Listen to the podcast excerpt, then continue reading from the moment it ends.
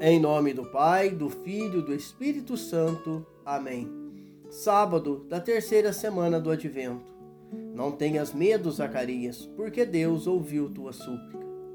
Hoje, a liturgia da Santa Igreja apresenta para nós o Evangelho de São Lucas, capítulo 1, versículos de 5 a 25.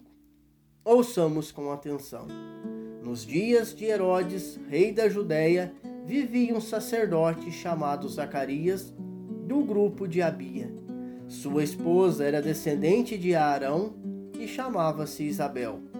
Ambos eram justos diante de Deus e obedeciam fielmente a todos os mandamentos e ordens do Senhor.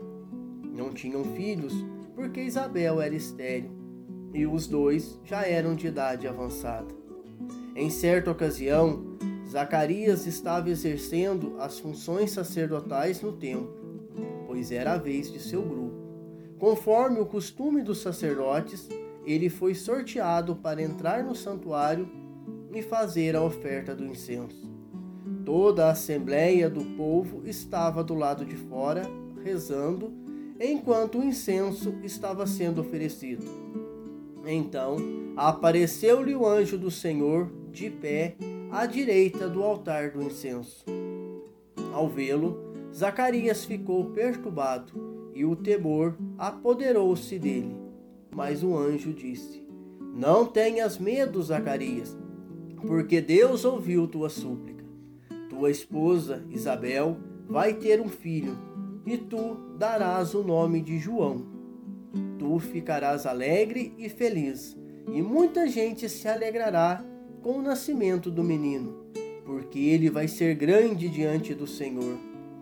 Não beberá vinho nem bebida fermentada, e desde o ventre materno ficará repleto do Espírito Santo. Ele reconduzirá muitos do povo de Israel ao Senhor seu Deus, e há de caminhar à frente deles com o espírito e o poder de Elias, a fim de de converter os corações dos pais aos filhos e os rebeldes à sabedoria dos justos, preparando para o Senhor um povo bem disposto. Então Zacarias perguntou ao anjo: Como terei certeza disso? Sou velho e minha mulher é de idade avançada.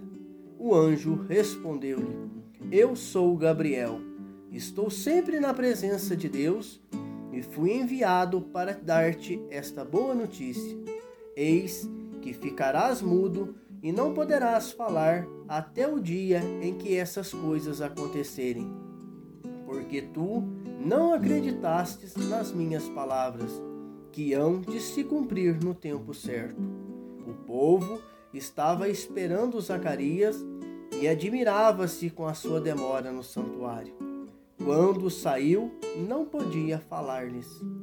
E compreenderam que ele tinha tido uma visão no santuário. Zacarias falava com sinais e continuava mudo. Depois que terminou seus dias de serviço no santuário, Zacarias voltou para casa. Algum tempo depois, sua esposa Isabel ficou grávida e escondeu-se durante cinco meses. Ela dizia: Eis que o anjo do Senhor fez por mim, nos dias em que ele se designou a tirar-me da humilhação pública. Palavra da salvação. Mais uma vez, nos deparamos com pessoas justas diante de Deus. Esse casal, Zacarias e Isabel, vivia uma vida que para Deus era correta, pois obedeciam fielmente todas as leis e mandamentos do Senhor. Já velhos e sem descendentes, não eram plenas suas vidas. Não ter filho naquela época era considerado uma desonra. Um casal sem filhos eram considerados desprovidos da graça de Deus. Por isso disse Isabel: Eis o que o anjo do Senhor fez por mim, nos dias em que ele se designou a tirar-me da humilhação pública. Isabel se sentia humilhada. A alegria adentrou aquela casa quando o anjo, de pé diante de Zacarias, disse: Isabel, tua esposa, vai ter um filho a quem darás o nome de João. O texto bíblico não relata que Zacarias estava pedindo a Deus um filho, mas o fato dele ser sacerdote denota que ele estava em oração ao povo. No seu íntimo, Deus sabia do que ele precisava, daquilo que lhe faria bem. Muitas vezes pedimos coisas a Deus que não nos fará bem, que não irá nos trazer uma felicidade verdadeira e permanente. Muitas vezes pedimos a Deus uma coisa e ele nos agracia com outras bênçãos, muito melhor, principalmente quando estamos intercedendo pelos outros. Ao contrário de Maria e José, Zacarias duvidou. Como terei certeza disso? O anjo encontra Zacarias distraído. Embora ele estivesse rezando dentro do templo, ele estava desatento para as coisas de Deus. Faltou-lhe a fé. Zacarias, ante a impossibilidade humana, expressa a pouca fé nas coisas do alto. Ainda não sentiu que para Deus nada é impossível e que o seu poder começa onde a fraqueza humana mostra os limites.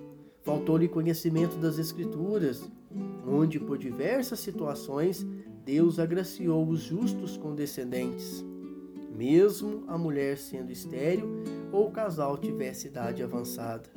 Um exemplo é o da primeira leitura de hoje. Encontramos diversas passagens no livro de Gênesis que relata essa situação. Como resultado do seu comportamento, ele fica mudo até que a profecia se cumpra. E quando se cumpriu, sua língua se soltou, e ele começou a bendizer a Deus em uma belíssima profecia, chamada o Benedictus, conforme poderemos ver no Evangelho de São Lucas, capítulo 1, versículos 67 seguintes. Quantas vezes duvidamos? Quantas vezes fazemos essa mesma pergunta feita por Zacarias? Como terei certeza disso? Falta-nos a atitude de Maria e José. Ele reconduzirá muitos do povo de Israel ao Senhor seu Deus. João nos chama a conversão. Se João Batista nos chama a conversão, Jesus, por sua vez, nos chama e nos convida a tomar parte do seu reino. Se quisermos verdadeiramente encontrar a Deus, temos que nos converter profundamente. Acolhamos a voz do anjo que nos anuncia a chegada do Deus menino. Tenhamos uma fé firme e forte que supere a de Zacarias. E rezemos Senhor, ajuda-nos para que o anjo do Senhor nos encontre preparados como Maria e José. Dai-nos a graça de bendizer ao Senhor, reconhecendo as graças que diariamente alcançamos, assim como fez Zacarias ao recuperar a voz. Fortalecei-nos para mantermos na presença de Deus o dia todo e que estejamos sempre atentos e sentinelas. Amém.